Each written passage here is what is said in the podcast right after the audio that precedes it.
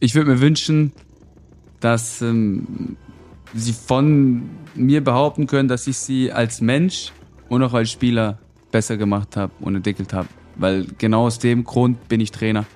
Ich will Spieler, ich will nicht nur den Spieler, sondern auch den Menschen dahinter entwickeln. Und dafür ist es wichtig, natürlich eine, eine persönliche Beziehung, eine belastbare Beziehung aufzubauen. Und ähm, ich bin auch überzeugt, wenn der Einzelne sich entwickelt, dann profitiert davon auch die gesamte Mannschaft. Trainerkompetenzen im Profifußball.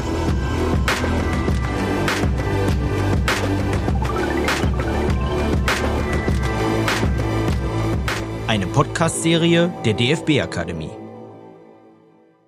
Die Folge mit Fabian Hürzeler wurde am 19.12.2023 in Hamburg aufgenommen. Moin aus Hamburg und herzlich willkommen zum Podcast der DFB Akademie, in dem wir über Trainerkompetenzen im Profifußball sprechen. Heute treffen Anselm Küchler und ich im Millantor Stadion auf Fabian Hürzeler und sprechen über einen Kompetenzbereich, der nicht nur bei den Profis, sondern generell im Fußball eine große Rolle spielt, das ergebnisorientierte Handeln damit einhergehen Ziele, die wir definieren und erreichen wollen und anhand derer wir die Leistung dann auch quasi schwarz auf weiß bemessen können. Fabi, jetzt sind die Farben von deinem Club aktuell eher braun und weiß. Ja. Wenn man so will, die Piratenfahne schon aus schwarz und weiß und der FC St. Pauli generell bunt. Aber wir gucken mal, wie wir das zusammenkriegen heute in der Folge. Erstmal vielen Dank, dass du dir die Zeit nimmst, um mit uns über dieses Thema zu sprechen. Anselm, Ergebnisse liefert ja jeder von uns regelmäßig ab. Es ist immer nur die Frage, welcher Grad der Zufriedenheit sich danach einstellt. Und der ist ja bekanntlich, dieser Grad der Zufriedenheit, immer perspektivenabhängig. Ja, ich selber würde vielleicht das Ergebnis als positiv bewerten, jemand anders denkt sich, puh, das mit der Selbsteinschätzung hat er nicht so gelernt. Und äh, ja, ich bin total gespannt, äh, wie wir heute über ergebnisorientiertes Handeln sprechen im Kontext Trainer. Fabi, wir kommen mal ganz allgemein in die Folge rein und äh, stellen all unseren Gästen dieselbe Frage. Wir sprechen ja über viele verschiedene Trainerkompetenzen, gehen heute auf eine speziell ein, aber was zeichnet denn für dich einen guten Trainer aus? Was meinst du so, welche Attribute muss er oder sie mitbringen, um äh, entsprechend performen zu können? Ja, von meiner Seite erstmal moin zusammen. Mich freut das natürlich extrem hier mit euch über Fußballthemen sich auszutauschen. Und um gleich deine erste Frage zu beantworten. Für mich zeichnet sich ein, ein guter Trainer aus, wenn man Woche für Woche seine Handschrift gemeinsam mit den Spielern auf dem Platz sieht. Weil ich überzeugt bin, dass du so viele Dinge, die du auf dem Platz siehst, ableiten kannst zu der täglichen Arbeit, die dann wirklich der Trainer mit dem Staff und den Spielern verrichtet. Und da geht es nicht nur für mich um die taktische Spielweise, sondern da geht es dann prinzipiell auch für mich darum, welche Struktur ist auf dem Platz zu erkennen. Leiden die Spieler? Wie sind die athletischen Parameter? Wie viel laufen sie? Wie viel intensive Meter laufen sie? Und daraus kannst du dann wirklich auch, auch einfach Dinge ableiten, die dann sozusagen auch in der tagtäglichen Arbeit mit den Spielern zu verrichten ist da bist du eigentlich schon beim Ergebnis nachher, ne? Das ist ein weiter Weg, glaube ich, um dahin zu kommen, den man auch immer wieder ja, sich anschauen muss und bewerten können muss. Anselm, lass uns doch wie so oft auch direkt mal so ein bisschen definieren, worüber wir heute sprechen wollen, weil wir natürlich ein großes Feld haben. Wie hast du das ergebnisorientierte Handeln in deiner Studie definiert und ja, wie haben die Trainer denn diesen Kompetenzbereich bewertet? Ja, ergebnisorientiertes Handeln kann man ja wie viele andere Kompetenzen unterschiedlich äh, definieren, unterschiedlich auslegen. Äh, in der Studie ging es darum äh, zu beschreiben, dass Trainer den Ergebnissen nach orientiert handeln. Ja, das heißt, ähm, sich irgendwo ein Ziel gesetzt haben mit der Mannschaft oder auch persönliche Ziele und für dieses Ziel gewisse Schritte äh, in Gang setzen und beharrlich, ausdauernd äh, an diesem Ziel festhalten. Ja, darum geht's auch. Also diese, diese Ausdauer ist ein ganz äh, wesentlicher äh, Teil dieser, dieser ergebnisorientierten Handlung. Und wenn man jetzt mal äh, auf Fabi schaut, äh, glaube ich, hat das auch in deiner persönlichen Karriere eine sehr große Rolle gespielt. Vor allem dieses Wort Beharrlichkeit erinnert mich da an das, was ich bisher bei dir gesehen habe. Ja. Ähm, das heißt, wir können heute ja auch dieses ergebnisorientierte Handeln auf Fabi als Person beziehen. Gleichzeitig natürlich aber auch auf die Tätigkeit dann als Trainer. Inwiefern ähm, ja, fordert man Ergebnisse ein? Wie genau macht man das? Wie wichtig sind einem Ergebnisse? Und wenn wir über Ergebnisse sprechen, dann ist ja zunächst auch mal die Frage, naja, was ist denn das Ergebnis? Also reden wir äh, bei Ergebnis rund um das Spielergebnis oder kann es auch andere Ergebnisse ergeben? Denn Ergebnisse sind ja am Ende hoffentlich erfolgreiche Ergebnisse. Und dann müssen wir, jetzt wird es komplex, ja, ähm, ein bisschen abstrakt, aber dann müssen wir uns ja auch die Frage stellen, was ist denn Erfolg für uns überhaupt? Ja, also äh, das wird heute auch recht wesentlich sein, dann auch im Unterschied vielleicht äh, Profifußball und Nachwuchsfußball. Vielleicht gibt es ja auch unterschiedliche Definitionen, äh, was Erfolg bedeutet und was dann am Ende des Tages ähm, auch Ergebnis äh, bedeutet. Fabi, was würdest du sagen? Was wäre für dich, wenn du im ersten Moment ergebnisorientiertes Handeln hörst, was würde das bedeuten für dich?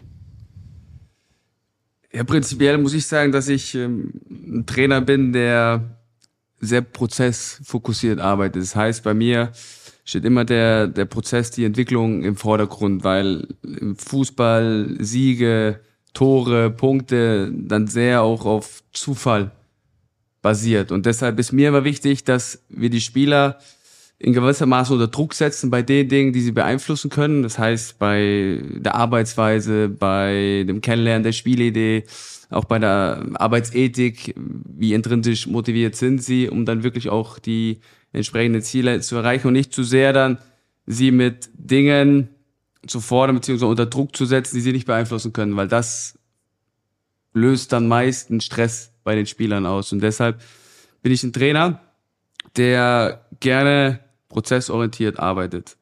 Trotzdem finde ich sehr wichtig, klare Ziele zu haben. Und diese Ziele werden dann meist, beziehungsweise Ergebnisziele werden dann meist am, am Anfang der Saison festgelegt. Wo willst du hin als Mannschaft? Was ist dein primäres Ziel, was du in dieser Saison erreichen willst? Und das ist dann meist ein, ein Ergebnisziel, was du, was du vorgibst, was du ähm, aus der Mannschaft, mit der Mannschaft auch erarbeitest, weil ich finde es sehr wichtig, dass die Spieler von sich aus ein klares Ergebnis, ein klares Ziel vorgeben. Das wird unser Ziel die Saison sein, weil dann setzen sie hohe Maßstäbe, dann setzen sie einen gewissen Standard und den müssen sie dann auch konstant, und dann sind wir im nächsten Punkt, was ein sehr wichtiger, wichtiger Bestandteil ist, dann auch die Ergebnisse zu erreichen, diese Konstanz Woche für Woche dann noch abzuliefern. Wie schaut dieser, dieser Prozess konkret aus, wenn ihr die Ziele aufstellt? Kannst du uns da versuchen mitzunehmen, womöglich in diesen Raum, wo ihr zusammen seid und dann besprecht, wie jetzt da daran geht? Ich glaube, ich kann uns alle mitnehmen, wie es bei mir bei St. Pauli abgelaufen ist. Wir haben eine sehr gute Rückrunde gespielt, was natürlich einhergeht mit größeren, erhöhten Erwartungen, nicht nur intern, sondern auch extern. Und mir ist aber sehr wichtig, was, was die Spieler denken, wie überzeugt sind sie A, von ihrer eigenen Qualität beziehungsweise von der Qualität der Mannschaft. Und dann geht es darum, in gemeinsamen Meetings, in, in Diskussionen dann auch ähm, reinzugehen, was sind überhaupt äh, die Ziele vom Verein, also was gibt der Verein als Ziel vor und was wollen wir als, als, als Mannschaft erreichen. Und da bin ich jemand, der dann eher ruhiger ist in diesen Gesprächen, weil ich die Spieler reden lassen will, weil ich gerne zuhöre, weil ich äh, wissen will, was ihre Ambitionen sind. Und ähm, ich bin dann derjenige, der am Ende dann total konform mit den Zielen ist, die die Spieler dann auch vorgeben. Natürlich müssen diese Ziele messbar, erreichbar, realistisch sein, damit ähm, wir nicht irgendwie äh, in falsche, falsche Euphorien kommen. Aber für mich ist extrem entscheidend, dass die Spieler davon überzeugt sind, diese Ziele zu erreichen und diese auch selbst vorgeben. Spannender Gedanke erinnert mich an unsere Folge mit Julian Nagelsmann ansehen, wo wir auch viel über Ziele, über Zielsetzung gesprochen haben. Und wenn wir Ergebnis hören, sind wir oft so bei so einem finalen Ergebnis, ganz am Ende. Am Ende, ja. nach allen Spieltagen, wo stehst du in der Tabelle, wo bist du? Aber wir sind ja nun mal so, wie du es auch gerade skizziert hast, Fabi, bei, auf einer Handlungsebene. Ja. Und im Endeffekt muss es sich ja decken. Es muss sich ja decken, was wünscht sich der Verein? Was schätzt ihr ein? Wo können wir uns denn wirklich dann nachher treffen? Was sagen die Spieler? Was sagst du? Und dann bist du auf ganz unterschiedlichen Ebenen, sowohl was das Sportliche angeht, weil du es gerade schon gesagt hast, da, wir haben immer einen Gegner noch mit dabei. Oft ist Zufall, hole ich jetzt den Punkt oder nicht? Wie sieht's nachher in der Tabelle aus? Und wie rechtfertige ich mein Handeln? Vielleicht auch das ja. tagtägliche. Ne? Vor wem rechtfertigst du rechtfertigen ist jetzt vielleicht ein, ein großes Wort, aber ähm, ja, mit wem tauschst du dich aus? Wie gehst du auf die Spieler ein? Mit wem sprichst du im Verein, um dein Tun tagtäglich auch ja irgendwie zu skizzieren? Natürlich bist du äh, erstmal viel im Austausch ähm, mit den Verantwortlichen des Vereins. Was sind die Ziele, die vom Verein vorgegeben sind? Das ist ähm, der erste Maßstab. Und da bist du im tagtäglichen Austausch mit ihnen jetzt nicht primär immer, äh, um zu skizzieren, ob wir jetzt auf dem richtigen Weg sind, was die Ziele angeht, sondern sind wir auf dem richtigen Weg, was die Entwicklung angeht, was den Prozess angeht? Sind wir, was unsere Herangehensweise angeht, in der tagtäglichen Arbeit mit den Spielern, mit dem Staff, sind wir da auf dem richtigen Weg? Und deshalb ist der Fokus nicht zu sehr immer wieder über die Ziele zu sprechen, sondern wirklich über unsere Herangehensweise. Und mit den Spielern ist es so, dass wir da, wie du schon gesagt hast, auf der Ebene eher mit, mit Handlungszielen arbeiten. Also was für Handlungsziele können wir den Spielern vorgeben, die sie bewusst auch erreichen können. Jetzt ein kleines Beispiel aus meiner Hinrunde mit St. Pauli. Wir haben eine Zeit gehabt, auch jetzt wieder leider, wo wir einige Unentschieden erreicht haben, beziehungsweise Unentschieden gespielt haben. Und wir waren oft sehr dominant in den Spielen. Wir haben es dann aber letztendlich nicht geschafft, es 2-0, es 3-0 zu machen. Das heißt, Natürlich kann ich zu den Spielern sagen, ja, wir müssen das zweite, das dritte Tor machen. Aber das sind Dinge, die sie nicht beeinflussen können. Natürlich wollen sie ein Tor schießen. Aber sie können ja, also sie schießen nicht mit Absicht äh, den Torwart an oder vorbei am Tor. Und wenn du so mit ihnen arbeitest, dann setzt du sie unter Stress. Und das ist etwas, was ich nicht will. Sondern wir gehen anders heran. Wir versuchen, und das hat uns bei St. Pauli auch immer stark gemacht, eher dann auch zu schauen, was können wir beeinflussen. Und wenn wir 1-0 führen, können wir beeinflussen, dass die Null steht, indem wir alle gemeinsam verteidigen. Und da geht es dann um Detailarbeit, da geht es dann darum, wirklich ähm, das gemeinsame Verteidigen, da geht es dann auch um Kleinigkeiten, um akribische Arbeit. Aber das sind Themen, wo ich überzeugt bin, dass du beeinflussen kannst, wie gut du verteidigst, beziehungsweise wie gut du gemeinsam verteidigst. Und dann ist dann meine Herangehensweise, ihnen das auch klar aufzuzeigen, dass die Basis oder die, die Identität von St. Pauli ist, das uns immer stark gemacht hat und Rückrunde ist zu Null zu spielen. Und da müssen wir ansetzen und nicht ansetzen, ja, jetzt wird man mal das zweite, dritte oder vierte Tor geschossen, weil das ist Wunschdenken, das ist Theorie und ich glaube, dass jeder Spieler gerne ein Tor oder ein Assist hat. Welche Mittel nutzt du, um diese Handlungsziele irgendwo zu reflektieren? Ähm, zu schauen, inwiefern sie auch eingehalten werden, außer jetzt deine subjektive Einschätzung? Ich glaube, dass wir sehr viel reflektieren, auch was Handlungsziele angeht, mit Videos, mhm. dass wir ihnen klar aufzeigen, wo sie in bestimmten Situationen sich anders verhalten hätten können, beziehungsweise anders verhalten müssen, um dann gewisse Verhaltensweisen zu gewährleisten. Das ist Punkt eins. Ich finde Punkt zwei, was auch immer wieder wichtig ist, Statistiken dann auch bewusst hervorzuziehen, aber auch da wieder Statistiken, die ein Spieler beeinflussen kann. Was meine ich damit? Ein Spieler kann beeinflussen, wie oft er, zum Beispiel ein Offensivspieler kann beeinflussen, wie oft er in der gegnerischen Box ist. Weil er dann mit einem tiefen Lauf oder mit einem Sprint in die gegnerische Box gehen kann. Er kann aber nicht beeinflussen, ob er dann wirklich in der Box den Ball bekommt. Aber die Wahrscheinlichkeit erhöht sich, je öfter er dann wirklich mit dem Sprint in, in die Box geht. Und das ist dann auch eine Statistik, die du nachlesen kannst, beziehungsweise die das Ganze auch, auch messbar macht. Und da geht es dann darum, mit dem Spieler individuell diese Handlungsziele zu erarbeiten, gruppentaktische Handlungsziele vorzugeben, dann auch mannschaftstaktische Handlungsziele vorzugeben und immer Handlungsziele, die die messbar sind und wo der Spieler dann auch wirklich schwarz auf weiß hat, okay, das sind Verhalten, das kann ich beeinflussen, da muss ich besser werden. Mhm. Ja, vielen Dank.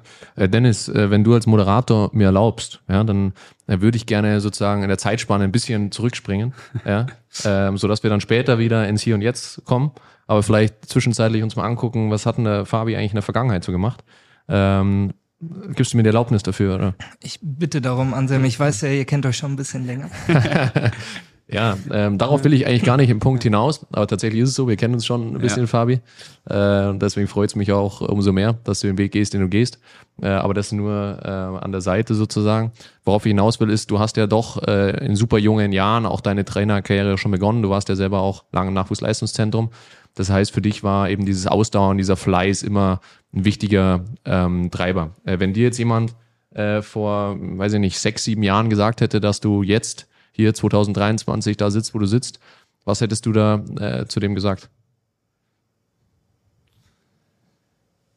Ja, dass im Fußball viel möglich ist. Und ähm, im Fußball ist viel möglich, genau mit äh, diesen Eigenschaften, mit Beharrlichkeit, mit Konstanz ist für mich ein sehr, sehr wichtiger Begriff, mit einer gewissen Penetranz auch äh, hinter Dingen her zu sein. Und dann ist es für mich persönlich als, als Mensch, und da haben wir auch bei, bei uns im Verein einen klaren Wert, und da geht es um stetige Weiterentwicklung.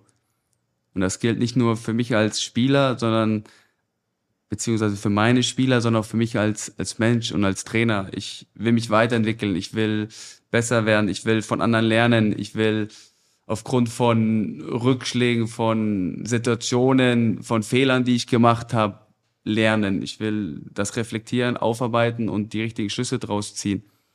Und deshalb ist für mich im Fußball sehr, sehr viel möglich. Natürlich ist das, wie es im Moment läuft, beziehungsweise wie es gelaufen ist, alles ähm, sehr schön und äh, sehr gut gelaufen für mich. Das kann ich auch realistisch einschätzen.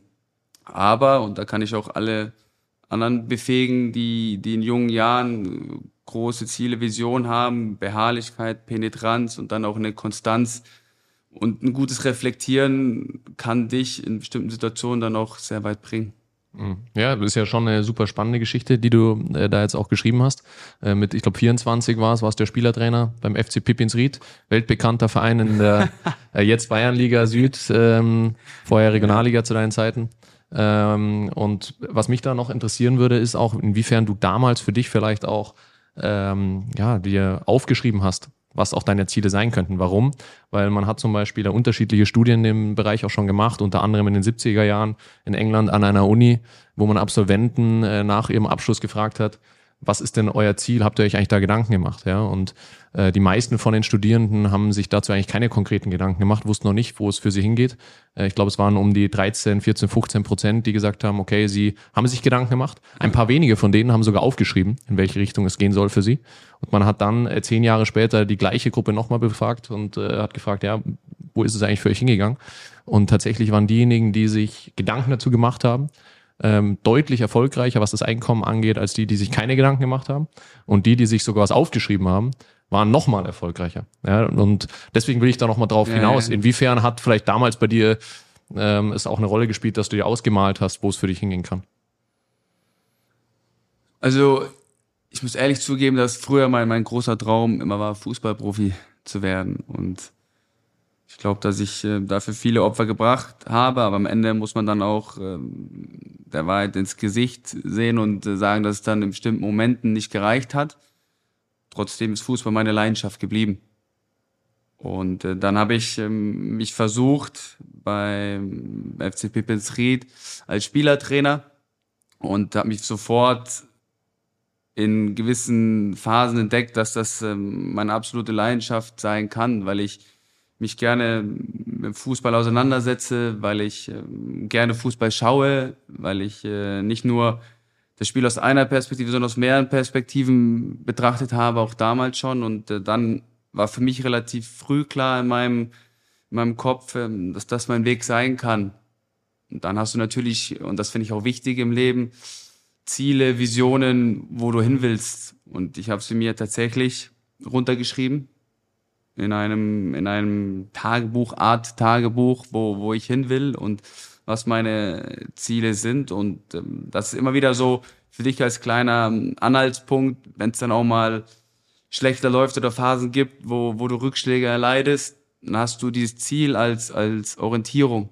Weil dieses Ziel gibt dir Orientierung und es gibt dir eine Art Selbstversprechen, dass du niemals aufgibst, dieses Ziel zu erreichen, auch wenn es in bestimmten Phasen schlechter läuft. Und deshalb äh, kann ich, ohne jetzt zu wissen, dass es diese Studie gab, kann ich äh, das von meiner Seite tatsächlich bestätigen, ja.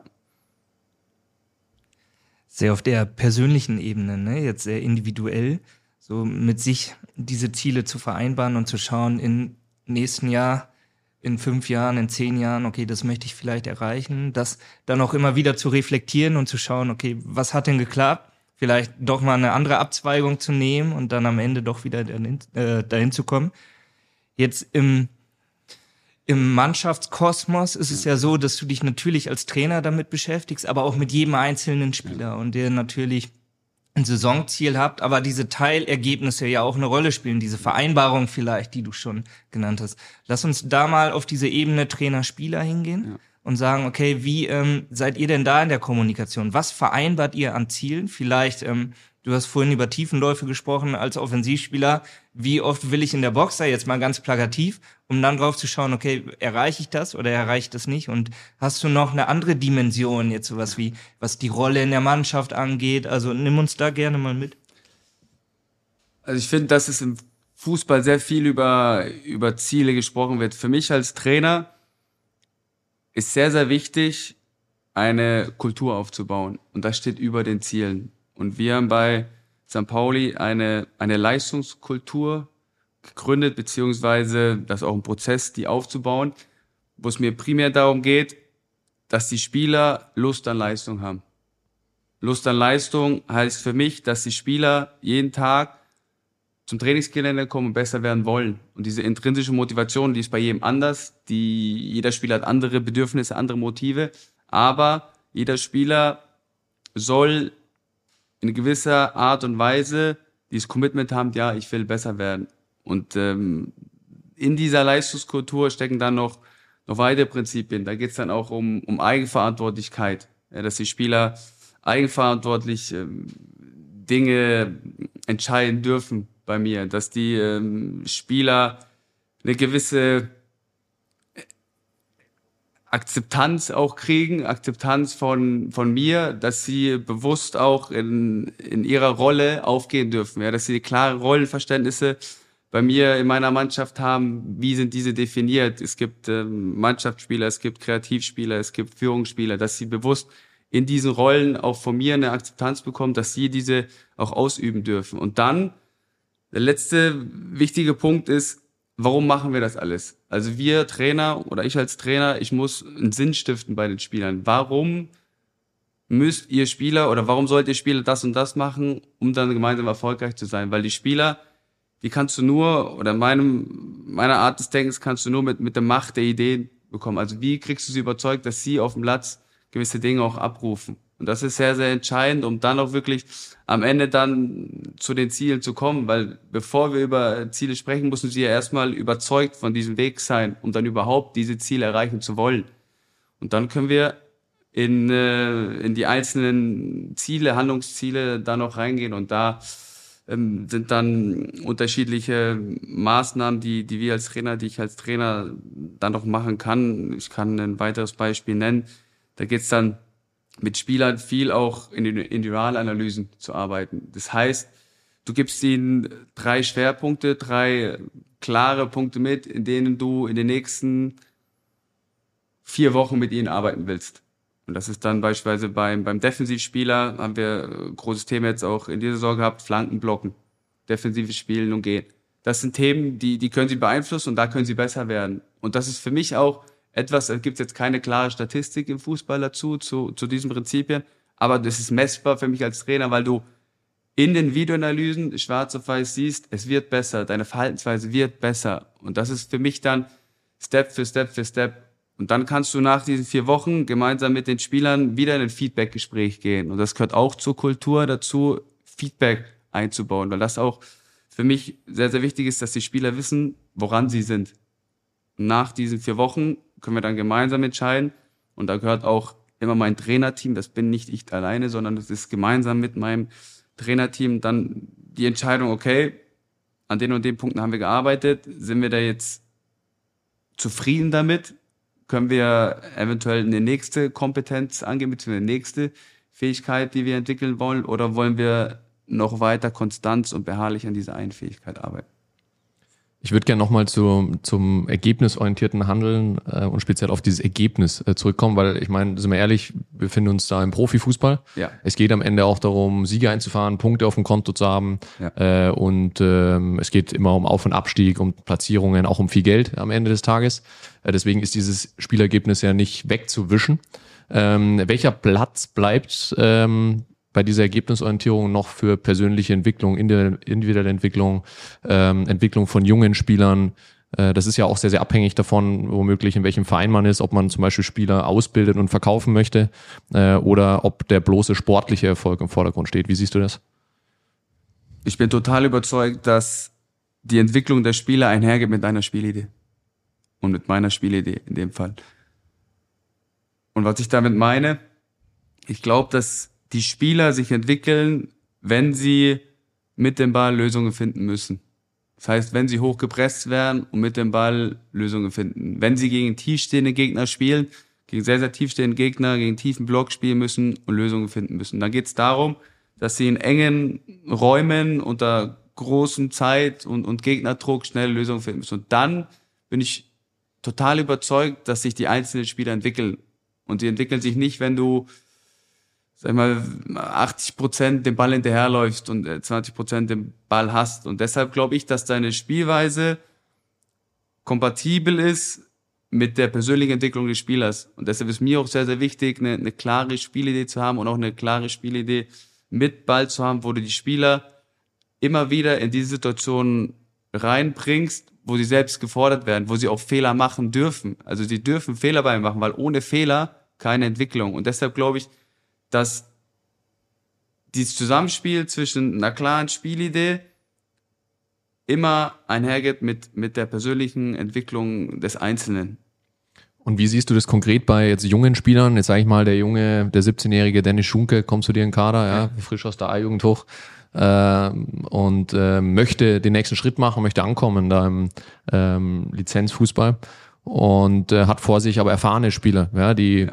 einfach, bei denen man weiß, was man bekommt sozusagen ähm, und dann vielleicht enge Spiele hat, ja, wo es vielleicht nicht für die Spielzeit reicht. Ähm, wie schaffst du es da trotzdem vielleicht den jungen Spieler dann irgendwo auf die nächste Ebene äh, zu bekommen? Sehr entscheidend ist, dass du die, dass du die Spieler vorbereitest für das Geschäft.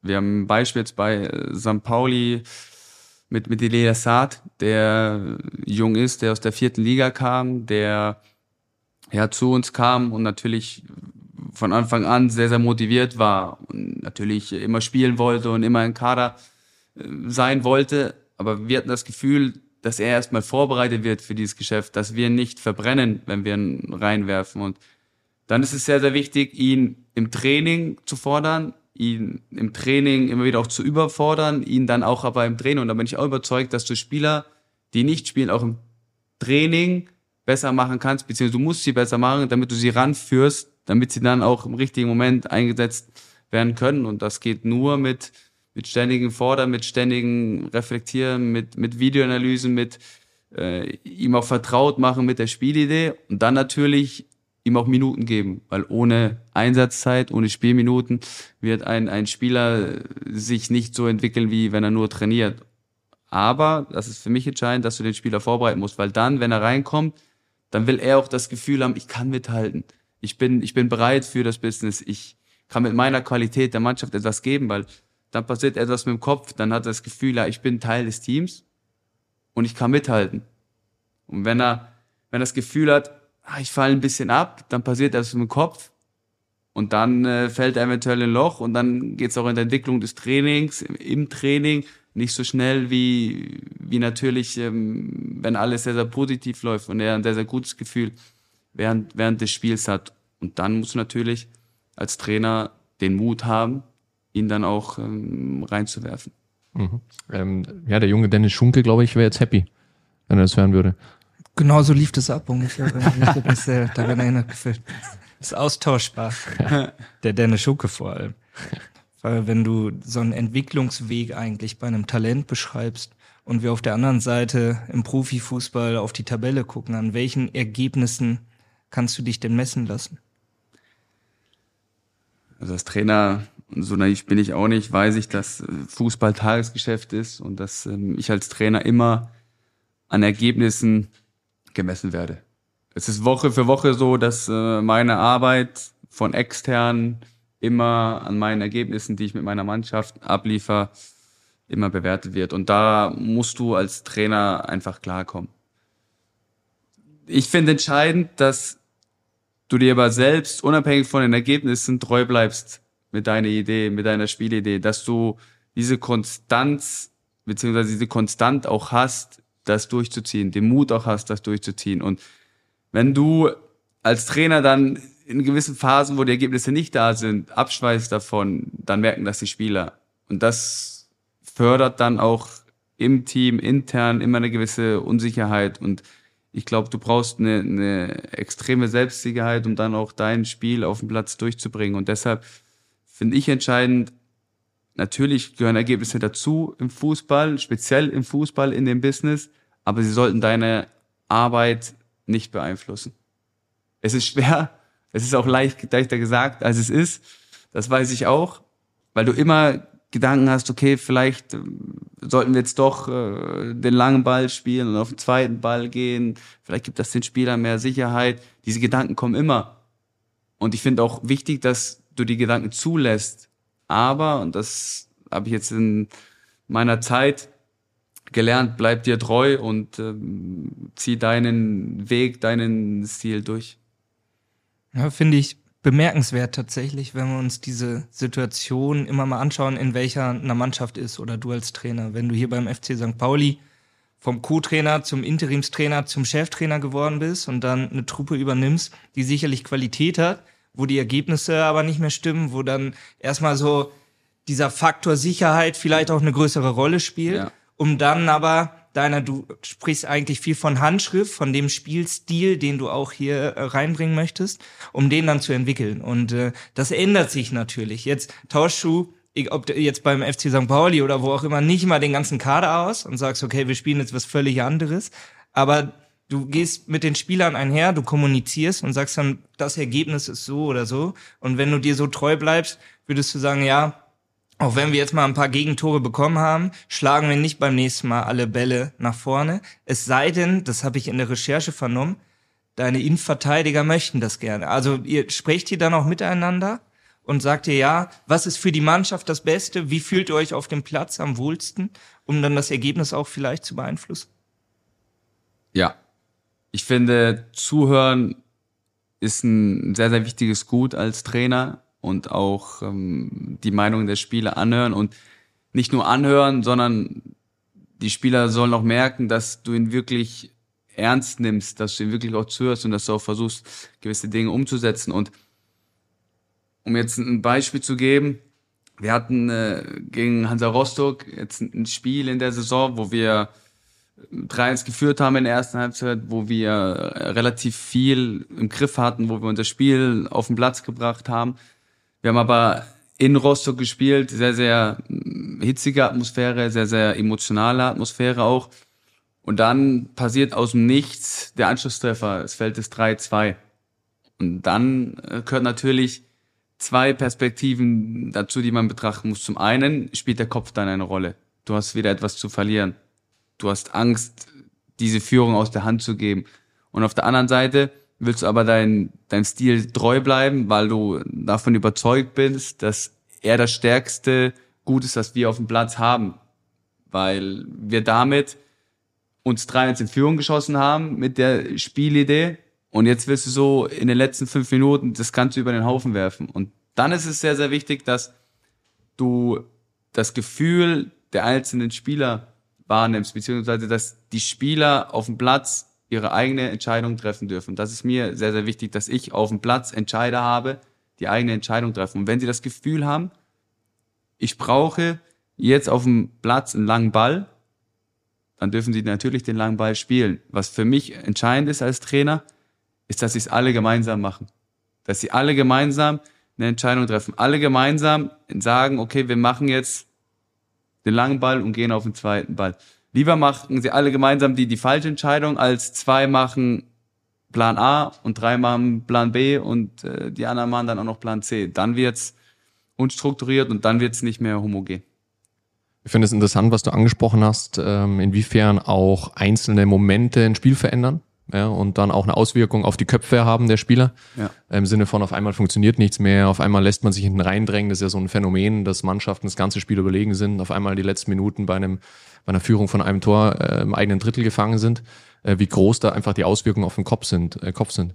Was für Einflüsse hast du da speziell als Trainer von außen? Ähm, ich meine, wir wissen ja auch, es ist meistens laut im Profifußball. Man kann nicht äh, viel reinschreien. Das kommt meistens nicht an. Was hast du da noch? Also ich finde, dass du die Halbzeitpause hast und die Halbzeitpause kannst du definitiv auch nutzen. Und dann ist es für mich entscheidend als Trainer, dass du Kommunikator auf dem Platz hast.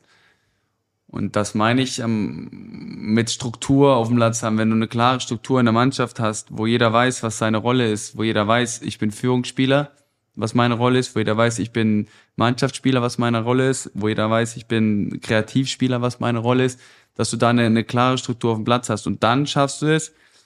Und ähm, da bin ich auch viel in Gesprächen mit meinen, mit meinen Führungsspielern, dass ich zwei, drei Spieler habe, die meine die meiner Kommunikatoren, sag ich mal, auf Platz sind. Das heißt, auch wenn es hitzig wird, haben wir einen Augenkontakt. Auch wenn es hitzig wird, schaffen wir es, mit gewissen Zeichen zu kommunizieren. Natürlich geht das alles sehr, sehr dynamisch und es ist nicht immer möglich.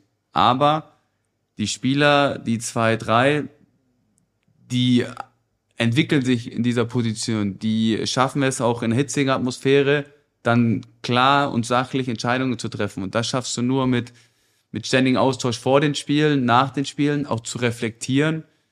Was war gut in den hitzigen Momenten? Wie klar waren wir, auch wenn es stressig wurde? Und ähm, das ist dann auch wieder ein Prozess, den du gemeinsam mit den Spielern dann auch erarbeitest. Ich finde es da super interessant, dass du die Spieler in so Kategorien einteilst. Ähm, das hört sich fast so an, als hast du da wirklich so deine weiß ich nicht, fünf, sechs Kategorien.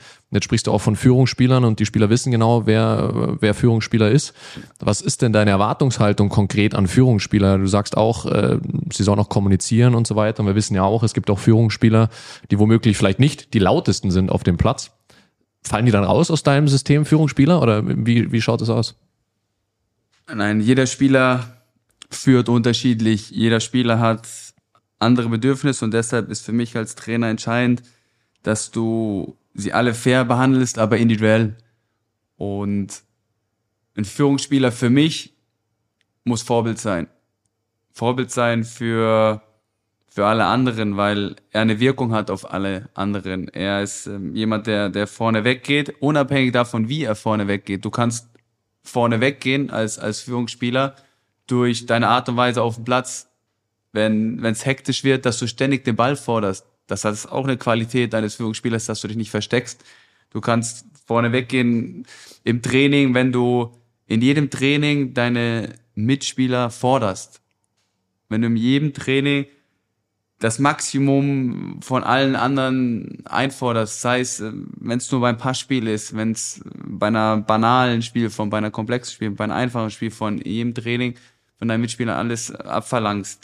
Und da gibt's unterschiedliche Arten von Führungsspielern, aber das Wichtigste für mich ist, dass sie Vorbild sind, dass sie Eigenverantwortung übernehmen auf dem Platz und dass sie, da sind wir auch wieder beim ergebnisorientierten Handeln, dass sie natürlich auch ähm, die Ziele, die wir erreichen wollen, die wir uns stecken, dass sie natürlich auch da sehr, sehr reflektiert in der Art und Weise im Umgang mit der Zielerreichung sind. Jetzt waren wir ja gerade noch bei dem äh, Spielverlauf, der vielleicht äh, zu kippen droht. Ja. Was ja da auch eine Möglichkeit ist, irgendwo aufs Spiel ein, ähm, ähm, Einfluss zu haben, das sind Auswechslungen. Genau. Ähm, welche Rolle spielen da Auswechslungen und hast du da für dich vielleicht auch gewisse Grundsätze, Regeln? Ja, also ich finde, dass ähm, meine Non-Starters, nennen wir sie bei uns, ähm, dass sie für mich die wichtigsten Spieler sind.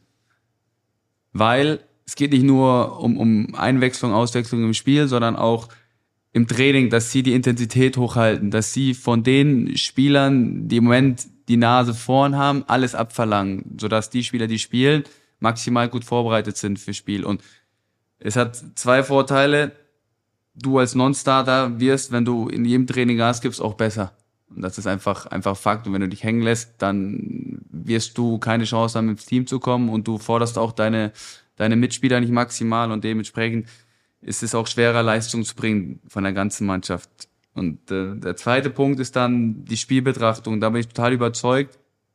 Das hat tatsächlich mal, ich glaube, Horst Rubesch zu mir gesagt, als ich dann auch mal bei der Nationalmannschaft äh, Einwechselspieler war, dass die Einwechselspieler die größte Dynamik auf dem Spiel nehmen können. Und das muss das Ziel und der Anspruch eines jedes, jeden Einwechselspielers sein, dass man aus einem statischen Spiel ein dynamisches macht, dass man aus einem Spiel, was nicht auf unserer Seite ist, wir nicht das Momentum haben, durch eine Einwechslung das Momentum wieder bekommen eines Spiels, dass man das Stadion mitnimmt, dass man, gibt auch unterschiedliche Einwechselspieler, es gibt Einwechselspieler, die die Publikumslieblinge sind. Das heißt, du kannst ein Stadion wieder anzünden mit einer Einwechslung.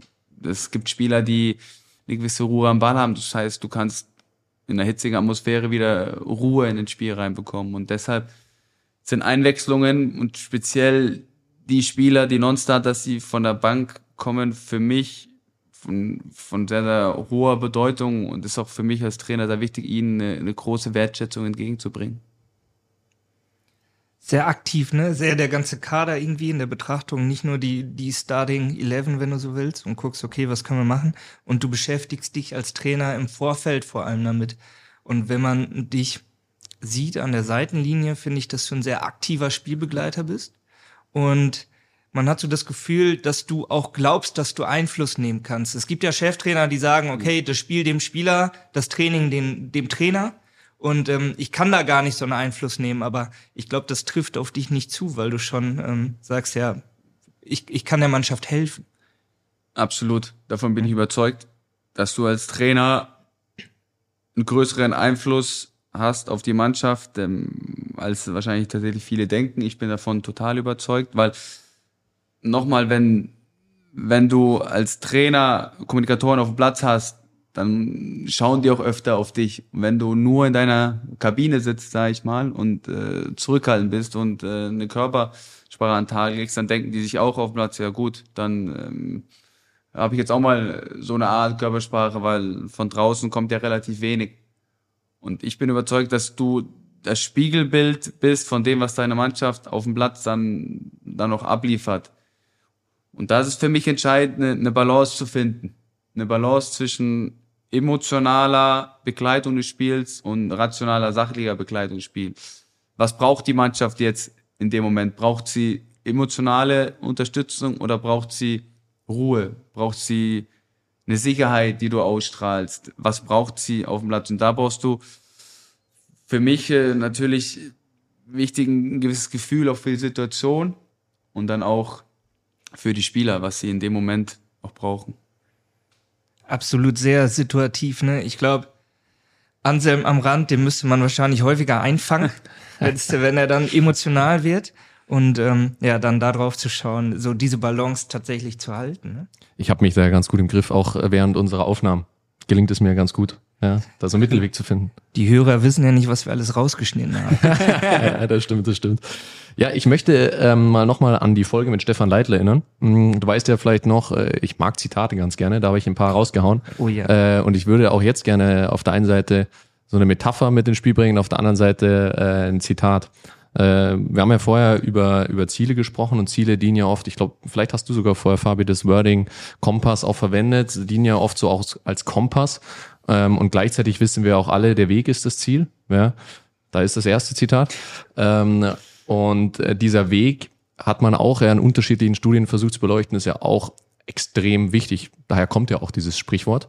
Äh, zum Beispiel ähm, hat eine, ein Wirtschaftsmagazin ähm, in Amerika eine Studie gemacht mit Startups, mit 100 Startups, wo sie gefragt haben, Inwiefern bereitet ihr euch denn oder habt ihr euch auf euren Start als Unternehmen vorbereitet? Ja, und knapp eine Hälfte der Unternehmen hat gesagt, äh, sie haben einen Businessplan entworfen und haben dann gestartet. Die andere Hälfte hat gesagt, wir haben einfach losgelegt.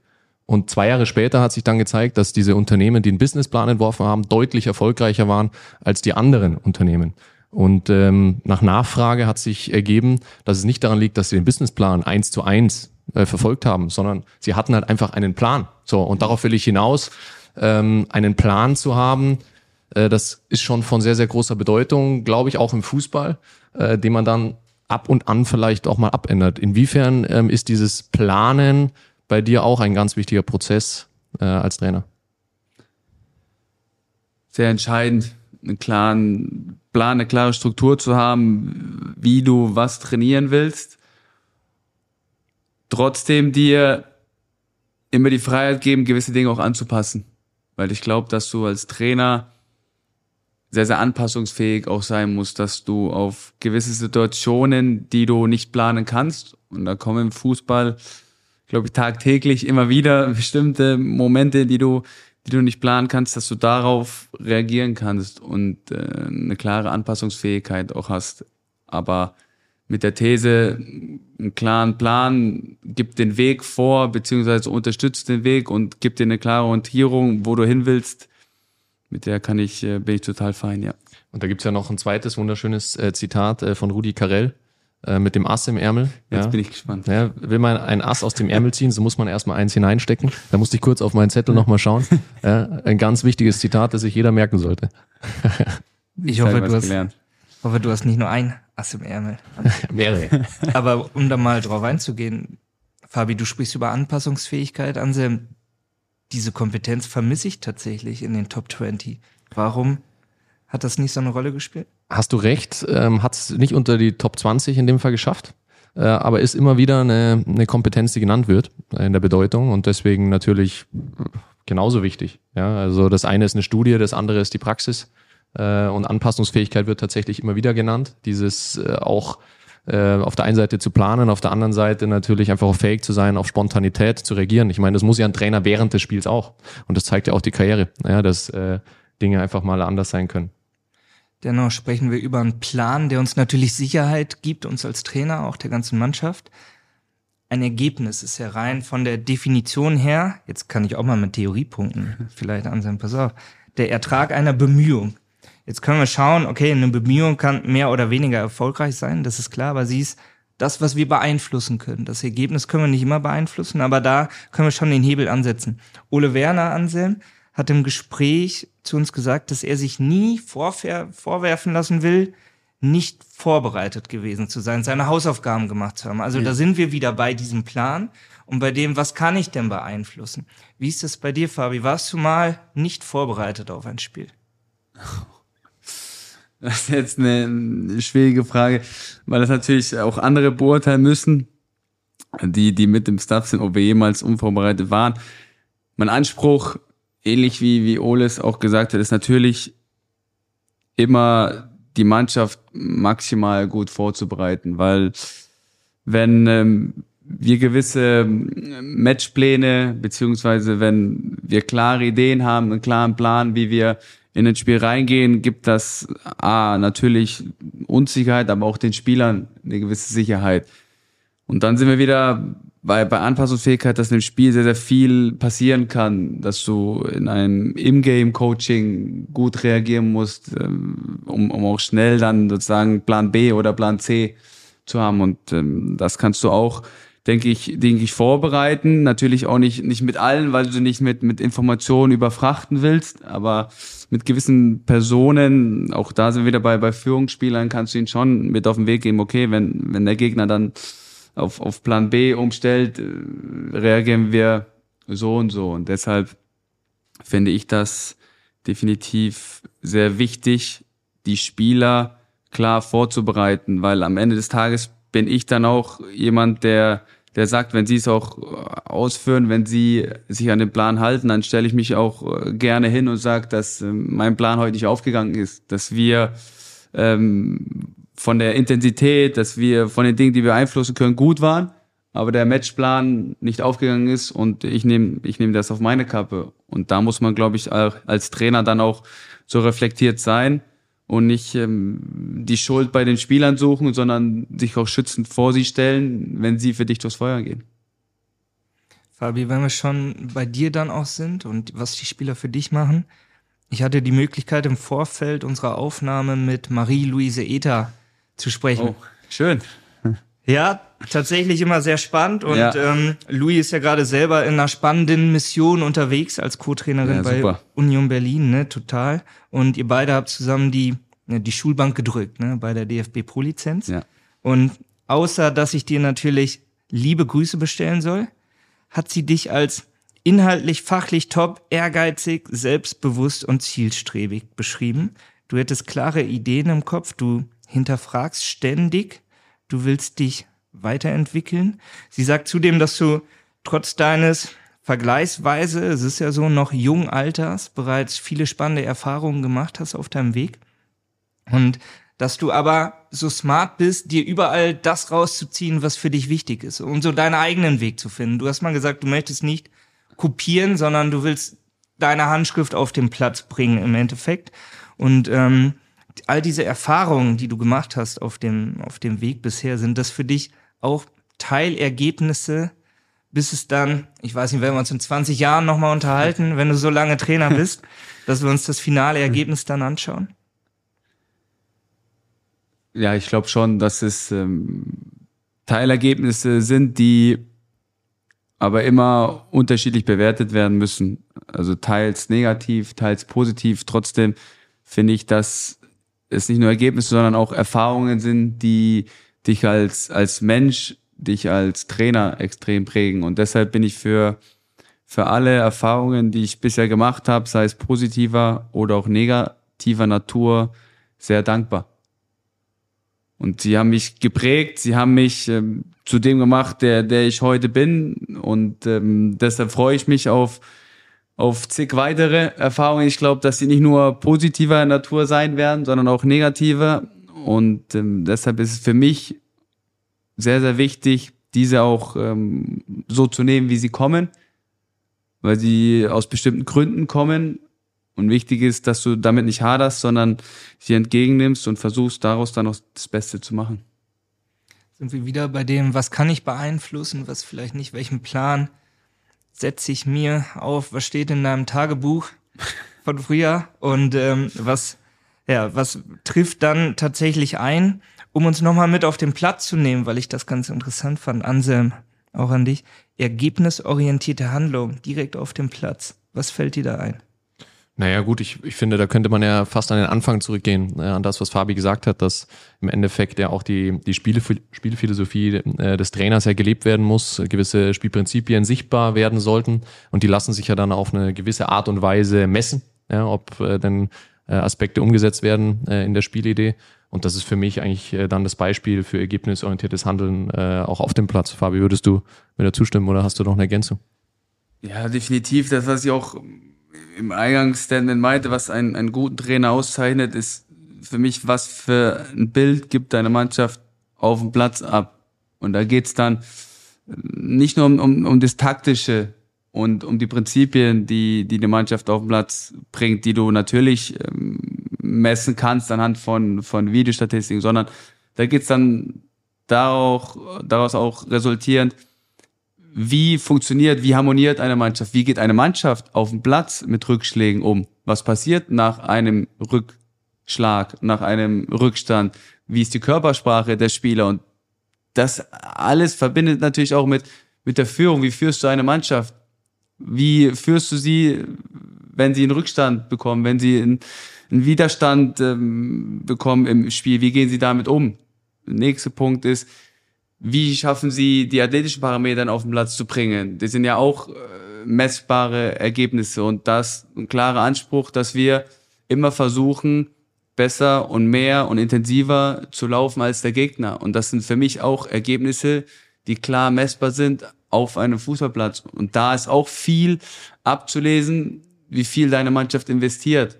Und deshalb finde ich, dass die Wahrheit einfach auf dem Platz liegt Woche für Woche. Was passiert auf dem Fußballfeld? Weil daraus kannst du die ganzen Themen, sei es Menschenführung, sei es ähm, Struktur im Team, sei es äh, taktische Disziplin oder Herangehensweise, Prinzipien, kannst du so viel oder alles ableiten. Fabi, wir biegen ja so langsam auf die Zielgerade ab und ich habe aber noch zwei ganz wichtige äh, Themen, die ich unterbringen will irgendwo in unserer Folge.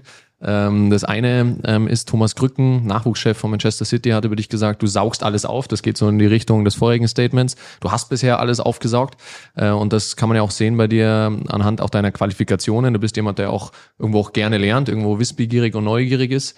Äh, hast ja zum Beispiel eine Spielanalystenausbildung gemacht, ja. aber auch noch mehr. Ähm, da ist meine Frage, warum hast du das gemacht? Und ähm, welche Bedeutung siehst du da auch für alle Trainer da draußen, äh, sich ständig irgendwo weiterzubilden, Inspirationen zu holen? Ich finde, da kommen wir dann auch in das Thema Stuff oder wie führst du einen Stuff. Und für mich ist sehr, sehr wichtig, dass du klare Bereiche hast und klare Verantwortlichkeiten in den jeweiligen, in den jeweiligen ja, Bereichen wie zum Beispiel Athletik, wie äh, Physiotherapie, wie medizinische Abteilung, wie Videoanalyse. Und da muss es für mich immer einen klaren Verantwortlichen geben, der, der den Hut darauf hat und der auch weiß, und das weiß jeder bei mir, auch in meinen Abteilungen, dass sie in ihren Gebieten die Experten sind und dass sie eigenverantwortlich bei mir handeln dürfen. Und trotzdem finde ich entscheidend, und da beantworte ich dann auch auf deine Frage, warum ich das gemacht habe, weil ich davon auch eine Idee haben will. Ich will eine Idee haben, wie Spielanalyse funktioniert. Ich will einen groben Plan davon haben, wie wir uns athletisch verbessern können. Was ist wichtig, um sich athletisch top aufs Training vorzubereiten? Was ist wichtig, sich gut nachzubereiten? Was sind da die entscheidenden Themen? Dann aber auch in, in der medizinischen Abteilung sehr, sehr entscheidend, da eher eine gewisse einen gewissen Einblick zu haben, dass du äh, nicht planlos bist, wenn du mit deinen mit deinen Verantwortlichen in jeweiligen Bereichen kommunizierst, weil ich finde, das hat auch was mit gegenseitigem Respekt und Wertschätzung zu tun, dass du dich damit beschäftigst und damit befasst. Und deshalb finde ich, ist es extrem entscheidend, sich auch da einfach weiterzubilden. Danke dir. Äh, und ich habe ja gesagt, ich habe zwei äh, Fragen und die zweite kommt natürlich gleich hinterher. Und zwar will ich darauf hinaus, äh, dass ja junge Trainer logischerweise noch nicht in der Regel über so eine lange Erfahrung verfügen wie ältere Trainer, ja. ja die schon länger dabei sind. Du hast ja dennoch schon, du hast ja bereits jetzt in deinen jungen Jahren äh, sieben Jahre Trainererfahrung ähm, als Cheftrainer und Co-Trainer gemischt natürlich. Ja. Das ist ja schon eine lange Zeit. Und ich will darauf hinaus, ähm, was dann auch diese Trainer ausmacht. Und äh, Häufig wird ja gesagt, junge Trainer kommen eher übers Fachliche, weil sie sich ja viel aneignen, frisch aus der Ausbildung kommen. Erfahrene Trainer äh, kommen dann vielleicht eher über eben ihre Erfahrungen, über die Beziehung. Wie würdest du das bei dir einschätzen? Und ich hänge gleich da eine Frage dran. Was würdest du dir wünschen, dass ehemalige Spieler über dich als Trainer sagen? Ich beantworte deine äh, zweite Frage zuerst. Ich würde mir wünschen, dass ähm, sie von mir behaupten können, dass ich sie als Mensch und auch als Spieler besser gemacht habe und entwickelt habe. Weil genau aus dem Grund bin ich Trainer. Ich will Spieler, ich will nicht nur den Spieler, sondern auch den Menschen dahinter entwickeln. Und dafür ist es wichtig, natürlich eine, eine persönliche Beziehung, eine belastbare Beziehung aufzubauen. Und ähm, ich bin auch überzeugt, wenn der Einzelne sich entwickelt, dann profitiert davon auch die gesamte Mannschaft. Um deine zweite Frage zu beantworten, wie ich mich selbst beschreiben will, beziehungsweise wie ich das angehe, natürlich ist die Fachkompetenz ein, ein elementarer Punkt, weil die Spieler heutzutage im NLZ immer mehr Trainer bekommen, die auch ähm, inhaltlich sehr, sehr gut arbeiten, die wirklich auch äh, sich mit Fußball extrem befassen und dann haben sie auch einfach einen Anspruch, äh, wenn sie hochkommen, dass sie auch in dem Punkt entwickelt werden. Trotzdem ist für mich wichtig, und da habe ich so für mich einen Begriff definiert, die freundschaftliche Autorität zu sein.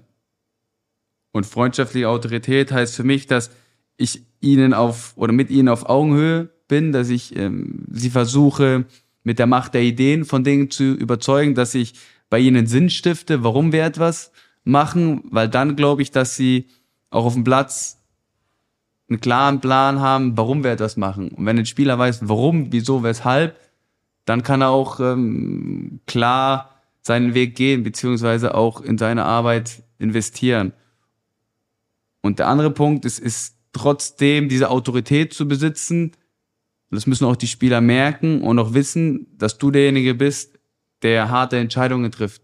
Entscheidungen, die, die eventuell auch ähm, den Spielern verletzen können, die ähm, den Spielern auch wehtun, die, ähm, die die Spieler eventuell auch nicht verstehen. Aber das ist ähm, der Job des Trainers, dann auch äh, diese harte Entscheidung immer zugunsten des Vereins und zugunsten des Erfolgs zu treffen und nicht anhand von persönlichen Themen zu entscheiden.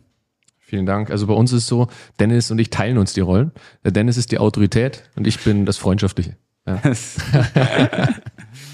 Anselm, ich mach's mal so, freundschaftlich autoritär. Nehme ich mir dann wieder raus, die letzte Frage zu stellen, wenn Ja. das für dich okay ist. Gerne. Ja, nicht, dass unsere Freundschaft, ich glaube, sie basiert auf, auf guten Grundpfeilern, aber Absolut. dann, dann gibt das Ganze nicht, Fabi. Wir enden immer mit derselben eigentlich zusammenfassenden Frage, wo wir den Blick nochmal auf die Kernkompetenz werfen wollen, über die wir heute gesprochen haben. Also das ergebnisorientierte Handeln. Was sind denn deine Tipps, deine Takeaways für die Trainer, um sich in diesem Kompetenzbereich gut aufzustellen? Also erstmal natürlich äh, nicht, nicht naiv zu sein und zu wissen, im Fußballbusiness geht's immer um Ergebnisse, du wirst daran bewertet. Dir treu bleiben, unabhängig von den Ergebnissen und dich bewusst auf den Prozess zu fokussieren. Nicht auf Spiele, auf Tore, auf Ergebnisse, weil du kannst sie nur in gewisser Weise beeinflussen. Setze die Spieler unter Druck bei den Dingen, die sie beeinflussen können. Sei es in der Herangehensweise, im Kennenlernen der Spielidee, aber auch in der tagtäglichen Arbeit auf und neben dem Platz. Starke Zusammenfassung. Vielen Dank, Anselm. Hast du dem noch was hinzuzufügen? Das war straight, das war auf den Punkt. Da habe ich heute mal nichts mehr. Auch schön. Das ist auch gut für unsere Freundschaft.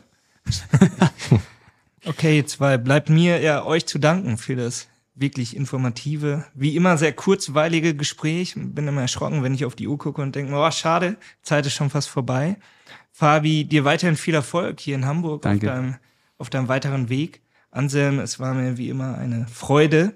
Und äh, noch kann ich es ja sagen, wie schön es ist. Wir hören uns wieder. Genau. Und auch an alle Zuhörerinnen und Zuhörer. Äh, vielen, vielen Dank für die äh, Begleitung in diesem Jahr.